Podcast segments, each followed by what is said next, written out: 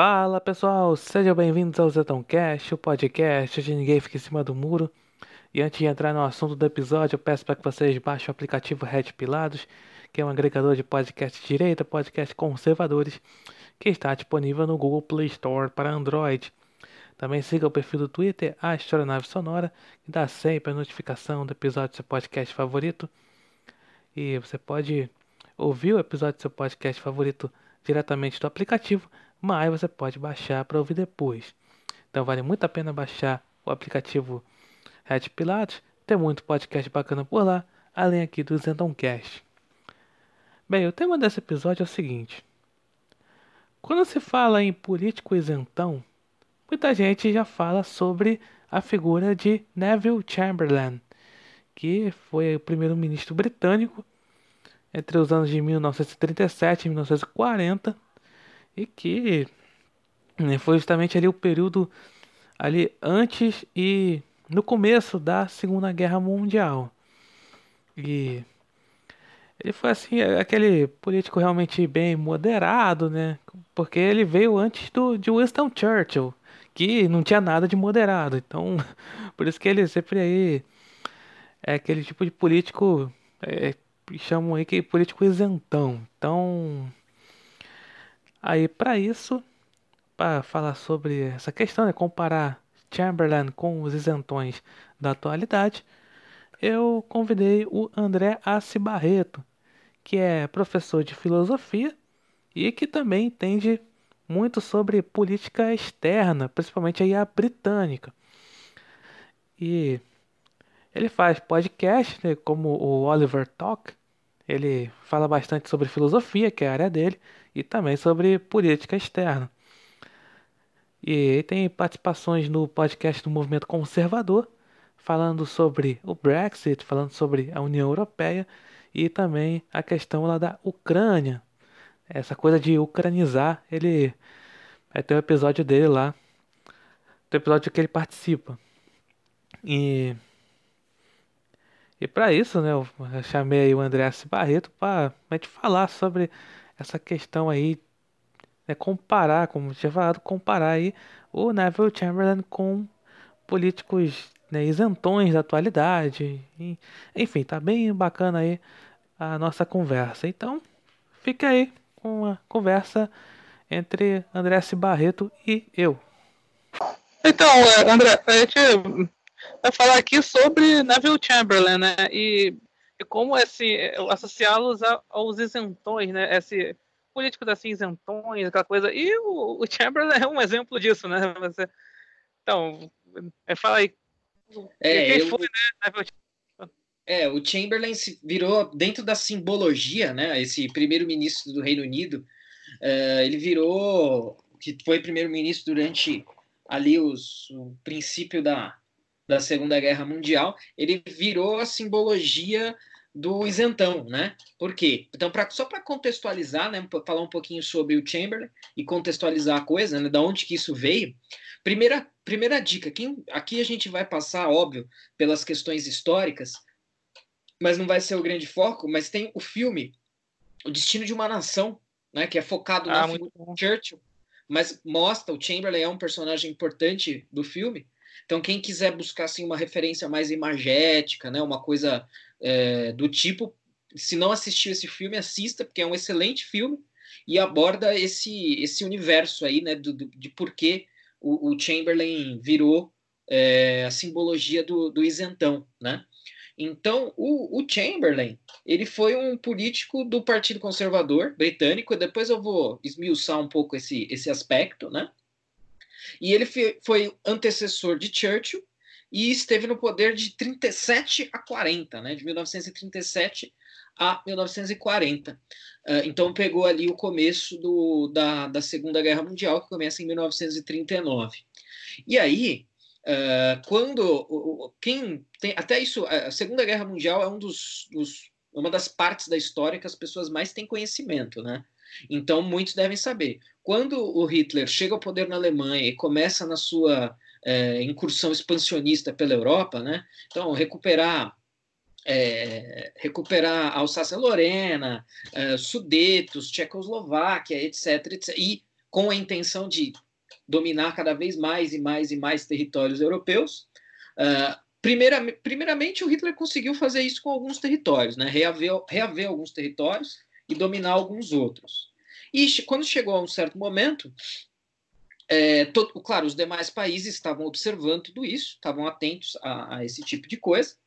E a, a Grã-Bretanha, né, o Reino Unido era um deles. E o Chamberlain, na condição de primeiro-ministro, foi lá tentar fazer uma negociação um, para conter uh, essa, essa, esse ímpeto, essa ânsia expansionista né, do, do, da Alemanha nazista, do Hitler, e, mais, e nesse momento, especificamente, foi a questão é, dos Sudetos, né, que eu mencionei, é, né, anexar o, a região dos Sudetos da Tchecoslováquia à Alemanha, né, passar, deixar de ser um território da Tchecoslováquia e passar a ser um território um, alemão.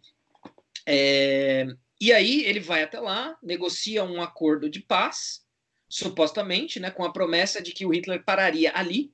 Olha, não vou mais invadir nenhum lugar, prometo, juro, de dedinho aqui, ó, não farei mais isso. É, assina. E aí o Chamberlain volta para o Reino Unido uh, com esse papel em mãos, né? Até uma, quem tiver curiosidade e não souber, não, não tem um conhecimento muito grande, vai na, no Google, né? Google Imagens, joga lá Neville Chamberlain, com certeza a imagem do Chamberlain retornando para o Reino Unido com esse acordo de paz assinado em mãos. É, é, e, e, é uma das imagens mais famosas da, da Segunda Guerra, né? E supostamente o, o, o Chamberlain voltou acreditando que isso seria uma possibilidade real, né? Que esse ímpeto. É quase no nosso tempo, né? Exatamente, exatamente. This morning I had another talk with the German Chancellor Herr Hitler. And here is the paper which bears his name upon it as well as mine.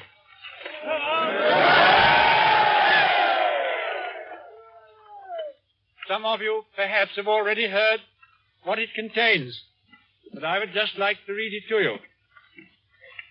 We, the German Führer and Chancellor, and the British Prime Minister have had a further meeting today and are agreed in recognizing that the question of Anglo-German relations is of the first importance for the two countries and for Europe. We regard the agreement signed last night and the Anglo-German naval agreement as symbolic of the desire of our two peoples never to go to war with one another again. É, e aí, mas é claro que quem conhece os próximos passos da história sabe que o Hitler não parou, né?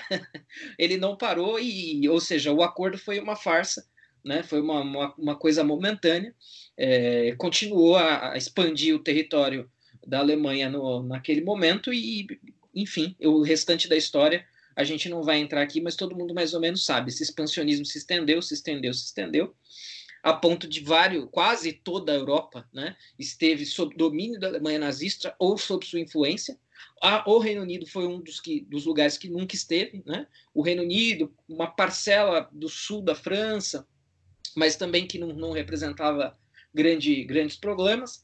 Então, ou seja, o acordo do o Chamberlain acreditou na negociação pacífica, racional, normal com alguém como Hitler.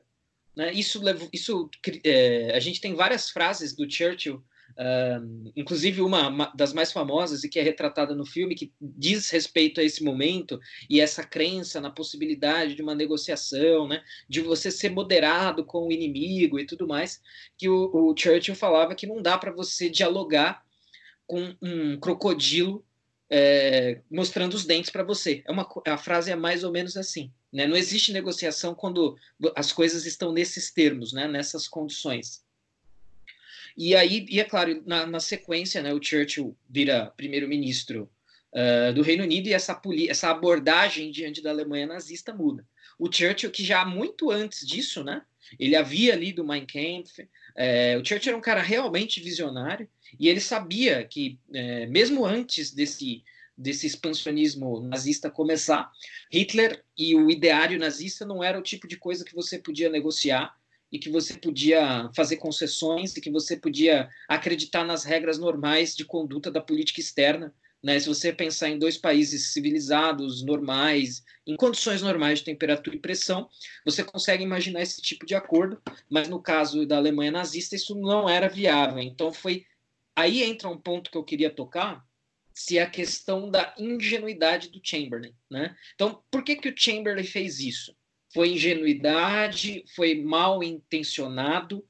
É, meu ponto de vista, essa, essa questão foi uma questão que eu pesquisei há algum tempo atrás é, e eu nunca consegui achar nenhuma evidência, e provavelmente não porque eu, eu não achei, mas que se houvesse, estaria muito mais aberto mas eu nunca achei nenhuma evidência de que o Chamberlain fosse mal intencionado, criptonazista, né? Olha, é simpatizante, ele foi lá com a intenção de, de abrir caminho, de passar um pano, né? De facilitar para o Hitler. Ele era um cara, até onde me consta, era um cara bem intencionado, mas ingênuo, né? Ingênuo aí, uh, e acreditava que esse tipo de coisa seria possível, quando na verdade não era e não foi, né?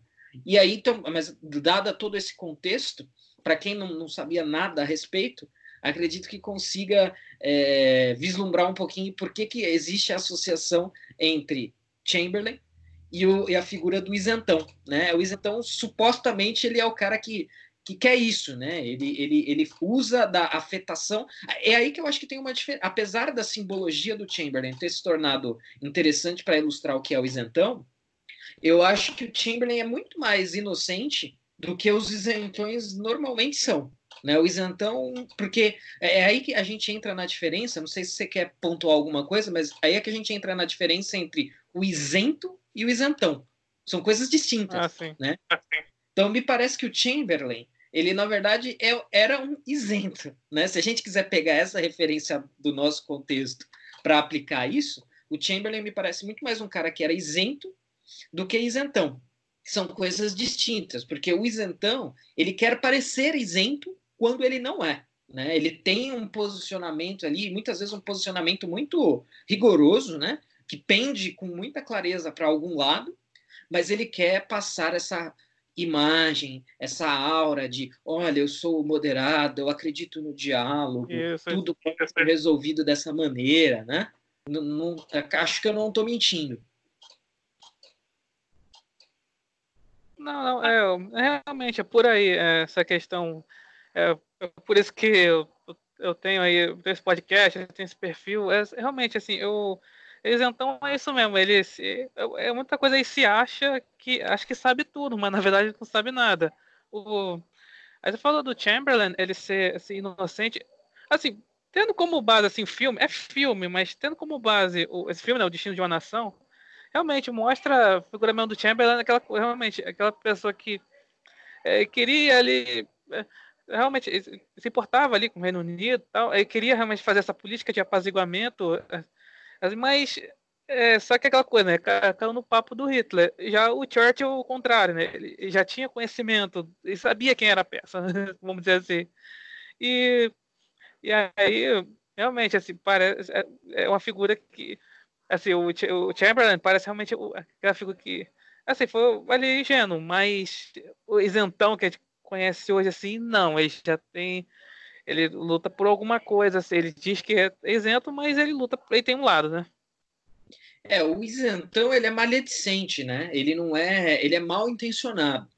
E, claro, o filme de fato ilustra, acho que pelo filme também dá para concluir isso, mas muito antes desse filme, muito antes da gente ter essa atmosfera atual da internet que nos obriga a usar esse termo isentão, eu, como eu disse, eu pesquisei essa questão do, do, do Chamberlain, né? Olha, por que, que o Chamberlain acredita? Me parece que era uma questão realmente dos princípios que ele acreditava, né? E tem um outro elemento também que eu acho que vale a pena mencionar e até uh, ajuda a gente a tentar ilustrar com elementos da nossa política e da política atual. O Chamberlain, como eu disse, ele era do Partido Conservador, ele não era trabalhista, né? Uh, e, mas dentro desse Partido Conservador, ele era da ala, de uma ala mais isenta, digamos, né? Então, se a gente quisesse Entendi. fazer um. Para quem entende um pouquinho de política britânica atual, se você pega a Theresa May, né, a, a antiga, a primeira, a, mulher que era primeira-ministra antes do Boris Johnson, ela seria, hum, é, digamos, o, o, Chamberlain da nossa época, né? Então alguém que tem eu também percebo é, isso. É, está no Partido Conservador, acredito que seja conservadora, acredito que seja bem intencionada, inclusive, mas os princípios dela são princípios mais moderados, mais simbólicos, que para cada pode ser até que o Chamberlain ou a Theresa May fossem ótimos primeiros ministros em outros momentos da história, mas nos momentos da história em que eles estavam no poder, uh, exigia-se, né, é, é, era necessário um primeiro-ministro que não fosse com isentão, entre aspas, né? Que não tivesse a postura que eles têm, que não fosse isento, na verdade, né? Que não fosse isento.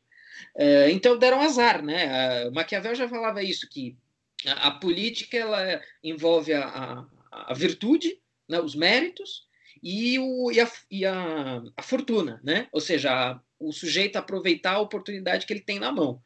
Então, esses, o Chamberlain e a Theresa May me parecem sujeitos bem intencionados que não souberam aproveitar, né? Porque já que eles não eram, beleza, mas você avalia o contexto, avalia a situação e então você muda, você se torna aquilo que você é, deveria ser. Mas não tiveram essa sensibilidade, não tiveram essa, essa, essa capacidade e acabaram aí então entrando para a história. A Theresa May não conseguiu fazer o Brexit o, o, o Chamberlain não foi é, um combatente adequado do nazismo e se seus princípios tivessem sido levados às últimas consequências, tivesse sido levado a cabo, é, provavelmente o domínio nazista na Europa teria sido muito maior, teria se combatido a Alemanha nazista muito mais tarde, porque uma hora a ficha ia cair, né? É, dentro sim, desse sim. contexto, dentro desse contexto, houve o, o momento em que falou, olha, é, não, a gente pode entrar num acordo com a Alemanha nazista, é o seguinte, ó, façam o que vocês quiserem, só não mexam com a gente.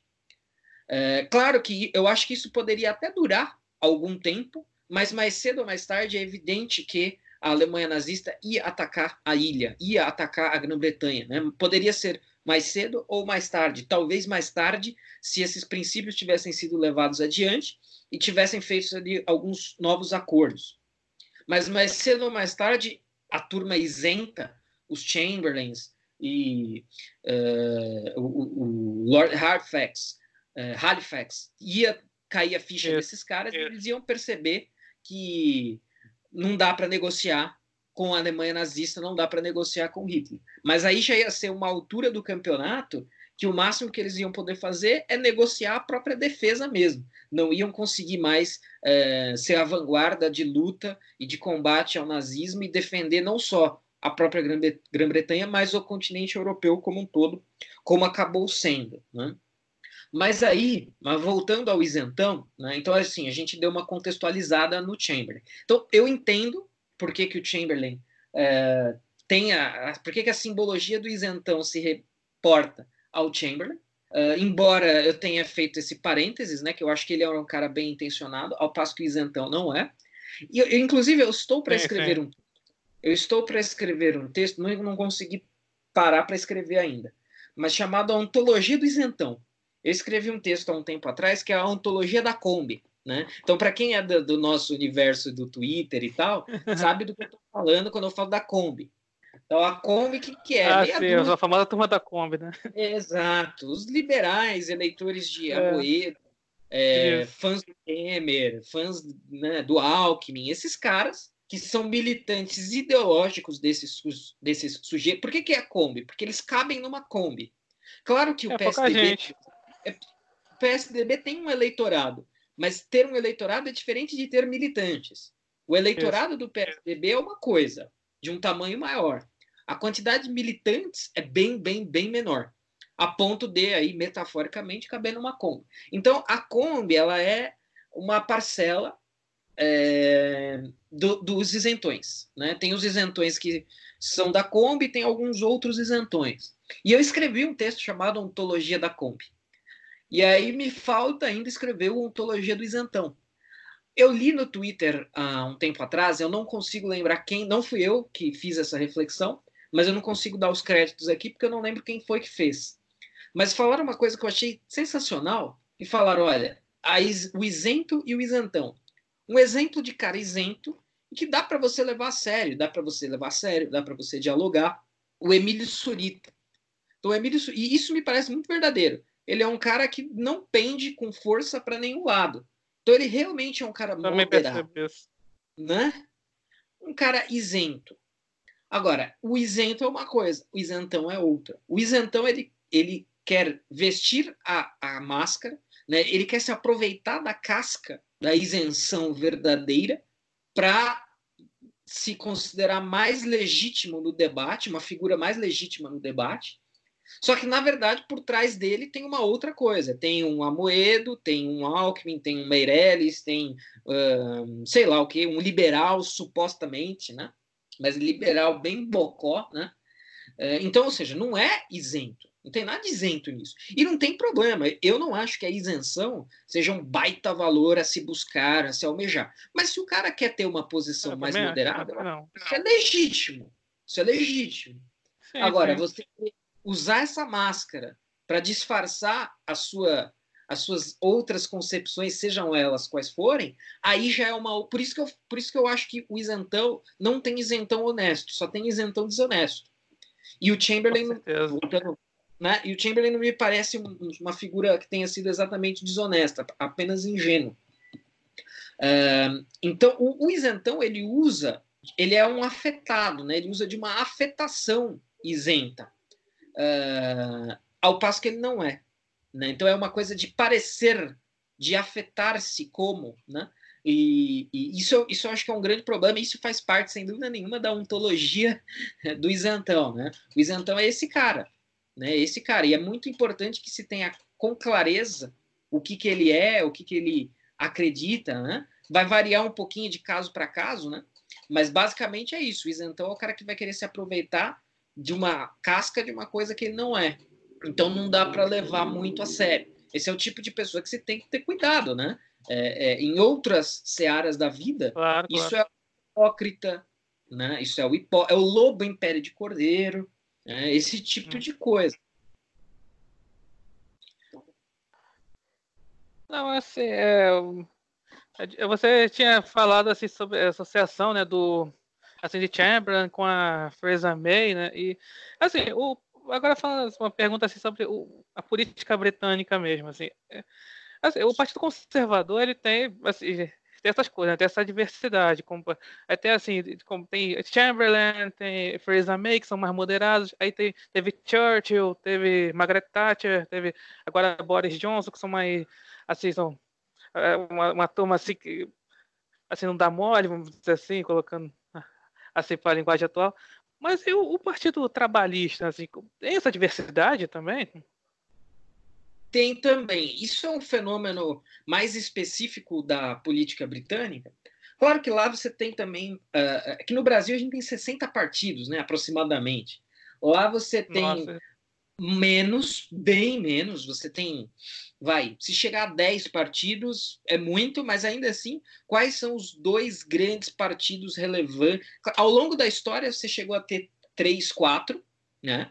Uh, mas há muito tempo na política britânica, os dois, há dois partidos grandes, relevantes, que revezam no poder, que é o Partido Trabalhista e é o Partido Conservador.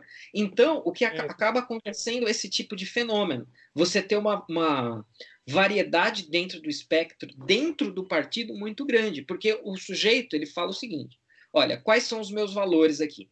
Ah, os meus valores são esses. Eles estão mais próximos do Partido Trabalhista, ou mais próximos do Partido Conservador, mas não necessariamente o partido encarna a totalidade de valores dele.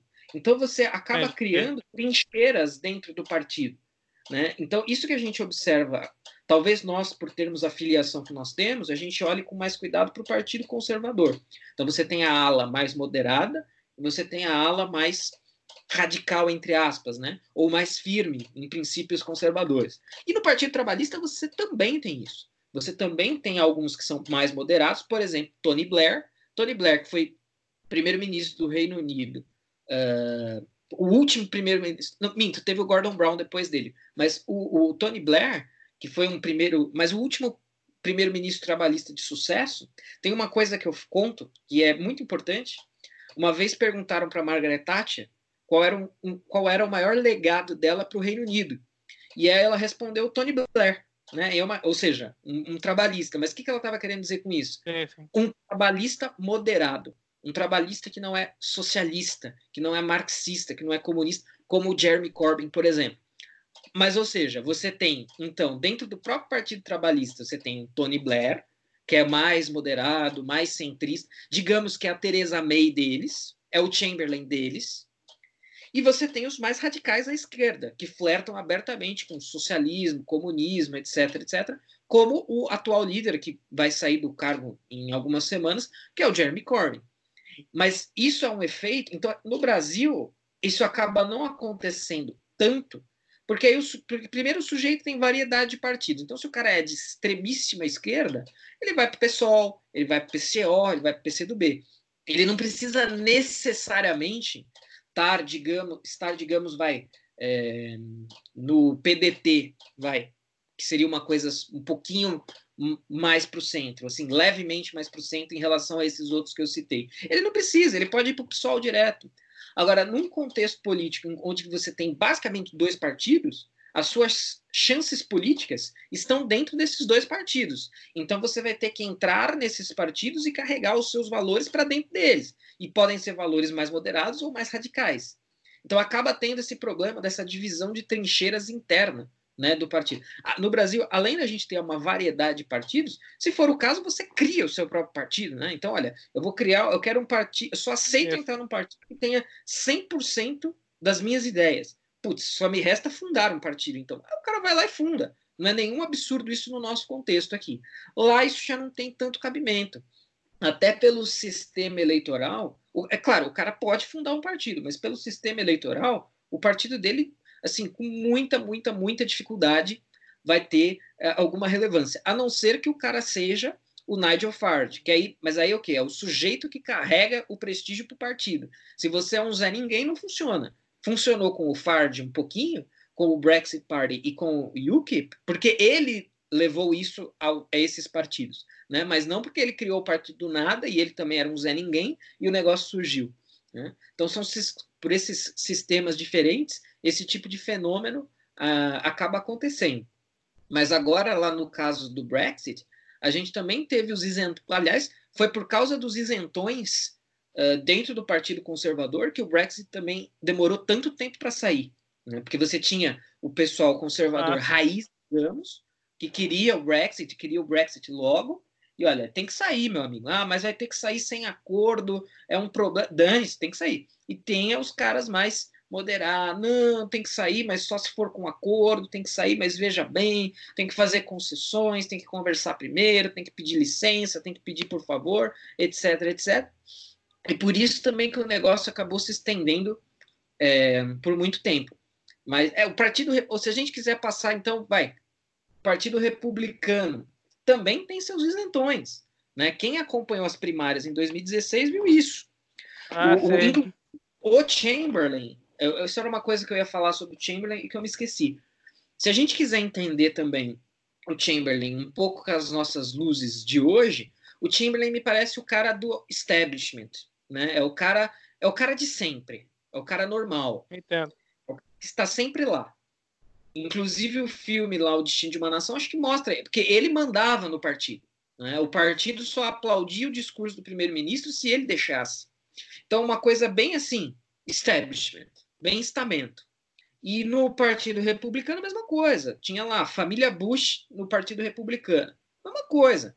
Os caras são moderados. Isso parece um pouco estranho até para o, o, o, ouvinte brasileiro mais desavisado pode achar estranho. Nossa, o Bush moderado. Porque aí, claro, como a gente está no Brasil, onde qualquer um, um milímetro de Stalin é, é, de direita, o Bush era o demônio. Mas lá no contexto deles, que é uma coisa mais real, o Bush é o isentão deles. O Bush é o. E o irmão dele é pior ainda, né? O Jeb Bush, que concorreu com o Trump nas primárias em 2016. no, e o Partido Republicano e Democrata nos Estados Unidos tem o mesmo fenômeno do trabalhista e conservador na Inglaterra. Como são os únicos, basicamente os únicos dois partidos, você acaba tendo uma variedade de pensamento bastante grande dentro do partido. E no caso dos republicanos, tem os rinos, né? O que, que é o rino? O rino é o isentão republicano. É o Republican in name only. Rino, é, exatamente. É o Republican ah, in name only. Republicano só no nome. Ou seja, ele não tem valores associados tradicionalmente ao Partido Republicano. Né? Ele só está lá porque ele quer se servir daquela casca, porque provavelmente aquela casca é a única chance eleitoral do cara. Então ele vai lá, entra no partido, ó, acho que é melhor eu estar tá aqui do que eu estar tá lá. Mas ele não tem nenhum valor daqueles é, tradicionalmente associados ao Partido Republicano. Ou seja, é o establishment, é os caras que estão sempre lá, são os políticos de carreira, os políticos de plástico, os caras que estão sempre lá, os caras que estão lá o tempo todo. É, então me parece que é um pouco isso, né? No Brasil, o isentão é isso também. O isentão, que que é qual que é o sonho molhado de todo isentão? É o Temer no poder de novo, é o Alckmin no poder, é o Fernando Henrique no poder. E no caso dos isentões, está ficando claro que entre alguém fora do estamento e alguém dentro, eles preferem alguém do PT do que alguém, ou seja, nem que o estamento seja petista. Né? Se puder revezar petistas de tucanos, de preferência tucano, mas entre alguém de fora do estamento e alguém do PT, o isentão prefere o cara do PT. Eu acho que isso está para quem acompanha aí, é, que eu acredito que seja a maioria do, dos ouvintes aqui, para quem acompanha a, postura dos isentões, eu acho que isso, a essa altura do campeonato, um ano depois de governo Bolsonaro, isso já está mais do que claro. Quantos e quantos não declararam que votariam no Haddad? De, ou alguns declararam no momento, né, os mais precoces, outros esperaram ali duas, três semanas e viraram a, viraram a casaca, não, né, mas se abriram né, para essa realidade deles. E, ou seja, é, preferem que se mantenha o que sempre esteve lá, né, seja de preferência um Temer, um Meirelles, um Amoedo, um Alckmin. E se não puder ser, mas tudo menos o Churchill, tudo menos o Boris Johnson, tudo menos o Trump, tudo menos o Bolsonaro, tudo menos o cara que está fora é, do estamento e tudo menos o cara que não é isento, né? Eles preferem o isento de qualquer lado, entre aspas, né? Isso parece contraditório, mas o isento de qualquer lado é melhor para o isentão do que algum ponto fora da curva.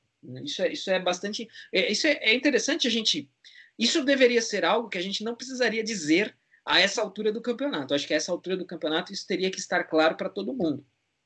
Mas é, outro dia eu discuti, outro dia não, isso faz um tempinho já, mas eu, eu conversei com um, eu interagi, né, pelo Twitter com um cara que minha, eu falei alguma coisa tipo, ah, o isentão que está se posicionando a favor disso.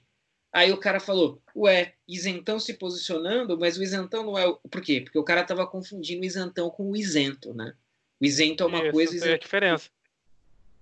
Então, é, é, é, Ou seja, essa diferença ela precisa ser pontuada, precisa ser acentuada é, de tempos em tempos, porque tem gente que ainda não entendeu isso, né?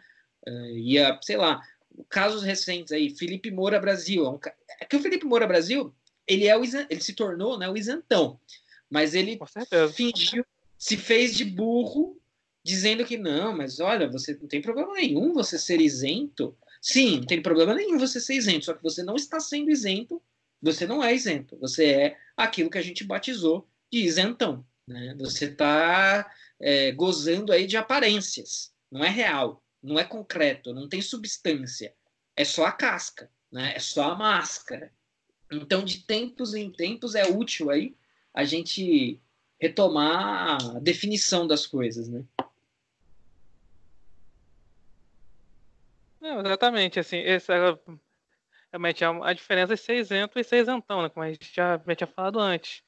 E aí falando sobre essa questão, né, do falando do Churchill, né? Que o, o Churchill, assim, na semana que a gente está gravando assim, virou assunto novamente, porque né, o ministro Sérgio Moro ele estava ali posando, tirou uma foto ali posando ao lado de uma estátua de Churchill. E aí foi claro, o pessoal da esquerda falando, ah, Churchill era, era apoiador do fascismo, Churchill era isso, era aquilo, tudo de ruim, porque ele era esse, esse político que hoje seria chamado aí fora do establishment. Mas, assim, eu, então, inclusive, é, botaram lá, um, botar assim que Churchill era, seria estadunidense, seria americano. É, eu vi essa é, pérola aí. Né? Os caras, Enfim, o conhecimento que os caras têm de quem realmente foi eh, a figura do Winston Churchill, né? Os caras não fazem a é. menor ideia. Pois é, assim, e...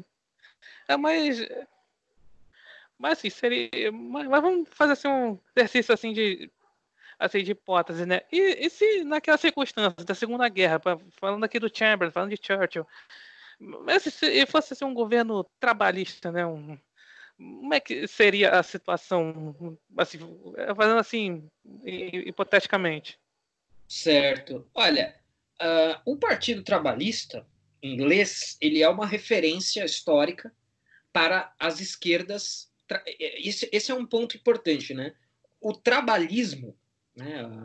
O partido, o que tem, o que a gente tem de mais próximo no Brasil uh, com o, o Partido Trabalhista inglês não é o PT exatamente. O PT ele, ele, ele surge como supostamente um partido vinculado ao trabalhismo, né? mas ao longo da sua história ele acaba se vinculando a outras coisas, inclusive o socialismo, como a gente bem sabe.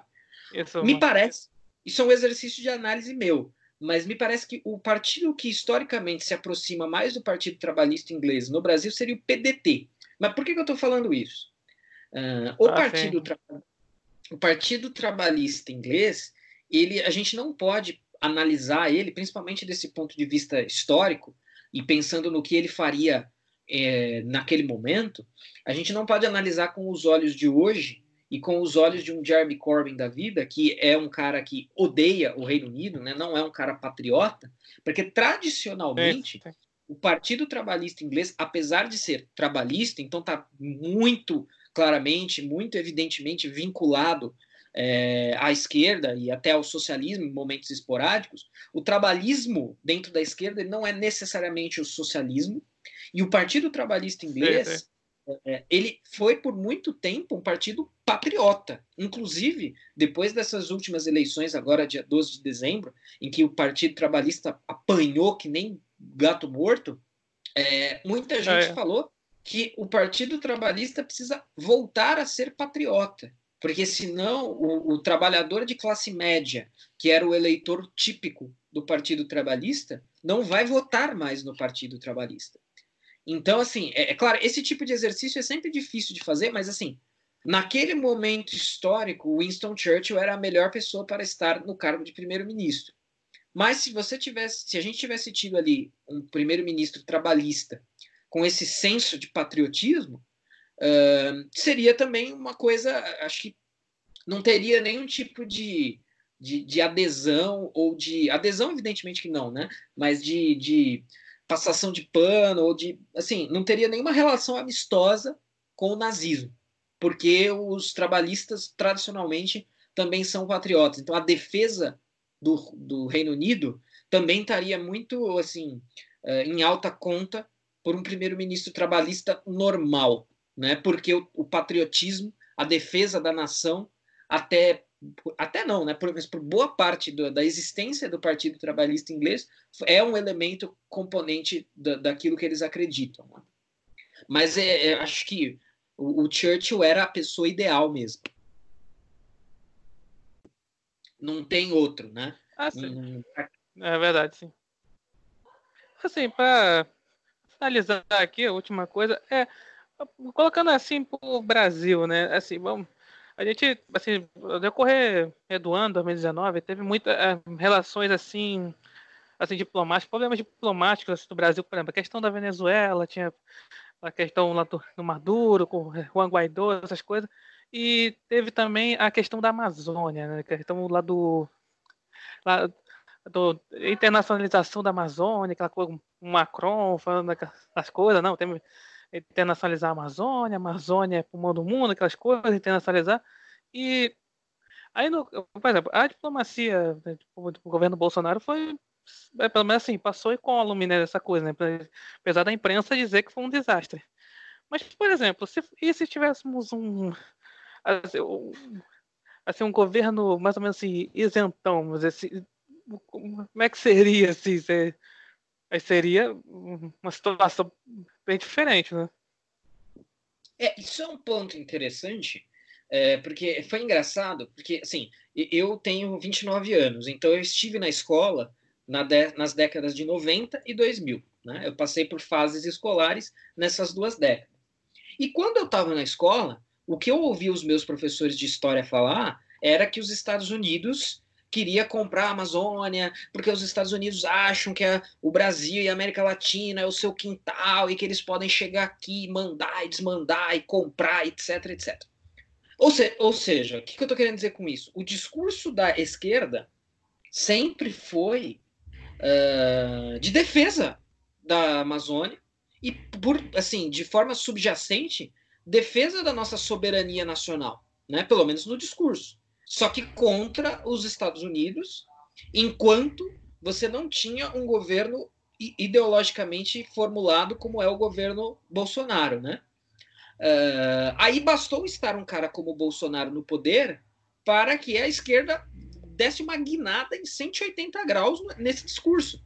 Então vem, vem forças estrangeiras, forças externas, querer dar pitaco no que acontece ou deixa de acontecer na Amazônia, querer fazer uma força internacional conjunta para intervir, para ajudar, para se meter. O que os caras sempre disseram que era um perigo e que era errado e que não deveria acontecer. Agora, os, aí, aí os caras viraram e falaram: não, Macron, por favor, nos ajude, o Bolsonaro tá pondo fogo em tudo. O que é muito estranho. Mas, é, mas ou seja, o, o, os governos de esquerda, supostamente, também teriam o mesmo posicionamento de defesa das fronteiras nacionais. O que, nesse caso, aí, mas aí é que você perguntou de um governo isentão, né? Uh, ou seja, um governo vinculado a, a forças globais, né? Algo, quem me vem à cabeça nesse momento, eu fico um, um governo João Dória, né? Não sei, não sei se talvez ele não aceitaria. Não, realmente, vamos dar as mãos todos aqui e fazer uma força é, mundial conjunta em prol da Amazônia, em defesa da Amazônia e tal. Só que aí a esquerda, se, se isso acontecesse, né? Pensando nesse exemplo que eu pontuei, se isso acontecesse, é, a esquerda, aí a esquerda estaria com aquele discurso anterior, né? O discurso dos meus professores de história na década de 90 e 2000. Ah, agora a ingerência imperialista no nosso Brasil, salve a Amazônia, proteja a Amazônia das forças externas e tal. Né? Então, é, eu acredito que a coisa seria mais ou menos nesses termos. Né? Então, um governo que se vendesse aí como moderado, talvez aceitasse essa contribuição interna, embora eu ache que as queimadas na Amazônia sem o governo Bolsonaro seriam retratadas de uma outra maneira, talvez ou talvez nem seriam retratadas, porque a, a, as, os, os incêndios é uma constante, né? Isso acontece todo ano, um, alguns anos um pouco mais, alguns anos um pouco menos, mas acontece todo ano. Mas é um quadro que eu imagino mais ou menos dessa maneira, né? Aí, se fosse a esquerda no poder, a gente teria o mesmo discurso de defesa da soberania nacional porque aí os caras supostamente eles ainda estão lá na época colonial das forças imperiais e querendo comprar, né, trocar, mas ah, vou vender a Amazônia por dois potes de ouro, né, essas, essas bobagens que fazem parte desse imaginário esquerdista ainda no Brasil, né. Aí, se fosse um governo liberal, moderado, com, com é, vínculos globalistas, talvez houvesse uma aceitação dessa conjuntura universal, aí, global, mundial, em, em prol da proteção da Amazônia, mas aí a esquerda teria o mesmo discurso. Mas eu acho que tudo que aconteceu em relação a isso foi muito devido a o governo que está no poder e a pessoa que está no poder ser o Bolsonaro, né? Que aí nessa época muita gente brincou com razão, né? Que se o Bolsonaro anunciar a cura do câncer, é, a, a, a, esquerda vai sair na rua a favor do câncer, né? Então é meio que por aí. câncer. É, é, o que eu tô. Isso, esse fenômeno, eu até. Ele também toca no, no isentão, que eu chamei de paradoxo de Popper, né? Existia um filósofo da ciência chamado Karl Popper, O Karl Popper ele criou a teoria do falseacionismo. O que é o falseacionismo? Boas teorias científicas são aquelas que podem ser provadas falsas. Né? Então, quanto mais possibilidades de falsificação uma teoria tiver, melhor essa teoria é. Olha, se isso aqui acontecer, essa teoria está errada. Como isso não aconteceu, me parece que essa teoria é boa. O paradoxo de Popper ele está afetando muito a esquerda, o que é normal, mas ele está afetando também muitos isentões, que é o cara que é o seguinte: o governo Bolsonaro está sempre errado. Se ele faz A, ele está errado, e se ele faz o oposto de A, ele também está errado. Então, assim, é, é a contradição é, da, é verdade. Né? O, e assim, não é apenas a esquerda que está sendo afetada pelo paradoxo de Popper, mas a, os isentões também. Porque aí me parece uma situação um pouco parecida com alguns isentões americanos depois de algum tempo de governo Trump. Né? Porque aí muita gente falou: ah, o Trump não é conservador de verdade, o Trump vai ser uma tragédia, vai ser uma bosta. Aí tudo de bom que o cara faz muitas vezes coisas que você concordaria se fosse outra pessoa, o cara tá tendo que ir lá e falar que é ruim também. Caramba, mas é tudo ruim? Não pode ser tudo ruim. Tem que ter alguns pontos que provam que é bom. Mas aparentemente você não está disposto a admitir que nenhum é bom. Né? Então, isso, isso, é claramente um raciocínio falacioso. Né? É um tipo de análise totalmente desonesta, porque é, é impossível que 100% das coisas sejam ruins. Inclusive, e principalmente aquelas que ontem você dizia que eram boas, né? Mas é, esse é um fenômeno que está afetando muito a esquerda, normal, né? O que a gente já imaginaria, mas os isentões também. Porque aí o cara não sente que ele não pode dar o braço a torcer, né? E aí entra um outro fenômeno muito uh, ruim, que é a dissonância cognitiva, né? Aí o cara entra em dissonância cognitiva, que é o caso dos isentões americanos, né? Os neocons. Ah, o cara, tá, o cara, é, o cara era contra o aborto, continua sendo contra o aborto, mas ele criticou o Trump o tempo inteiro, falou never Trump, etc, etc. Aí o Trump foi eleito, chegou ao poder, cortou um monte de imposto que ia financiar aborto. Putz, e agora? Como é que a cara desse sujeito fica no chão, né? Porque a pauta que supostamente. Vai ter que arrumar outra coisa para reclamar. É, exatamente. Aí, ou ele vai virar a favor do aborto, ou ele não vai falar dessa questão. Mas é, o ponto é, não é só o aborto, mas é uma série de coisas, né? Cortou impostos, é, é, acabou com farra para aborto. Caramba, isso é uma pauta que qualquer conservador quer e, e gosta.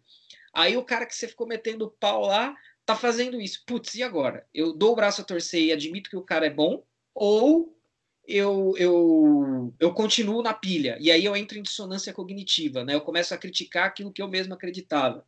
Isso deve acontecer, é que a gente só passou por um ano de governo Bolsonaro por enquanto. Mas com o andar da carruagem, e principalmente na economia, que é onde os resultados são visíveis mais rápido, a gente deve experimentar esse mesmo fenômeno no Brasil. Né? Então, os, liberais aí, supostos ou reais, que criticaram o Bolsonaro, a hora que eles verem as medidas liberais sendo implementadas, os resultados das reformas sendo colhidos e etc., ele vai entrar nesse dilema. Ou ele vai ter que dar o braço a torcer e admitir, ou ele vai entrar numa dissonância cognitiva braba e vai ter que contestar o seu próprio liberalismo. Né? Vamos ver. Eu, eu tenho quase certeza. Bom, o pessoal isentão, eu tenho certeza que vai entrar em dissonância cognitiva. Eles não vão dar o braço a torcer jamais. Eles se juntam ao PT, mas não dão o braço a torcer. Então, é, é, o que eu vejo de perspectiva é isso aí. É, tá certo, então. É, André, muito obrigado aqui pela presença aqui no Zetocast. Obrigado por aceitar o convite. Assim, foi uma verdadeira aula aí. Então, assim, eu aprendi aqui, a, eu aqui aprendi muita coisa. Com certeza quem for ouvir aí também vai aprender muita coisa. Muito obrigado mesmo. Meu caro, foi um prazer, estou à disposição para novas participações, toda a força aí à Podosfera e ao Isentão Cast dentro da, da Podosfera. Foi um prazer, abraços e estamos à disposição sempre. Ah, obrigado. Então, muito obrigado por ouvirem e até a próxima.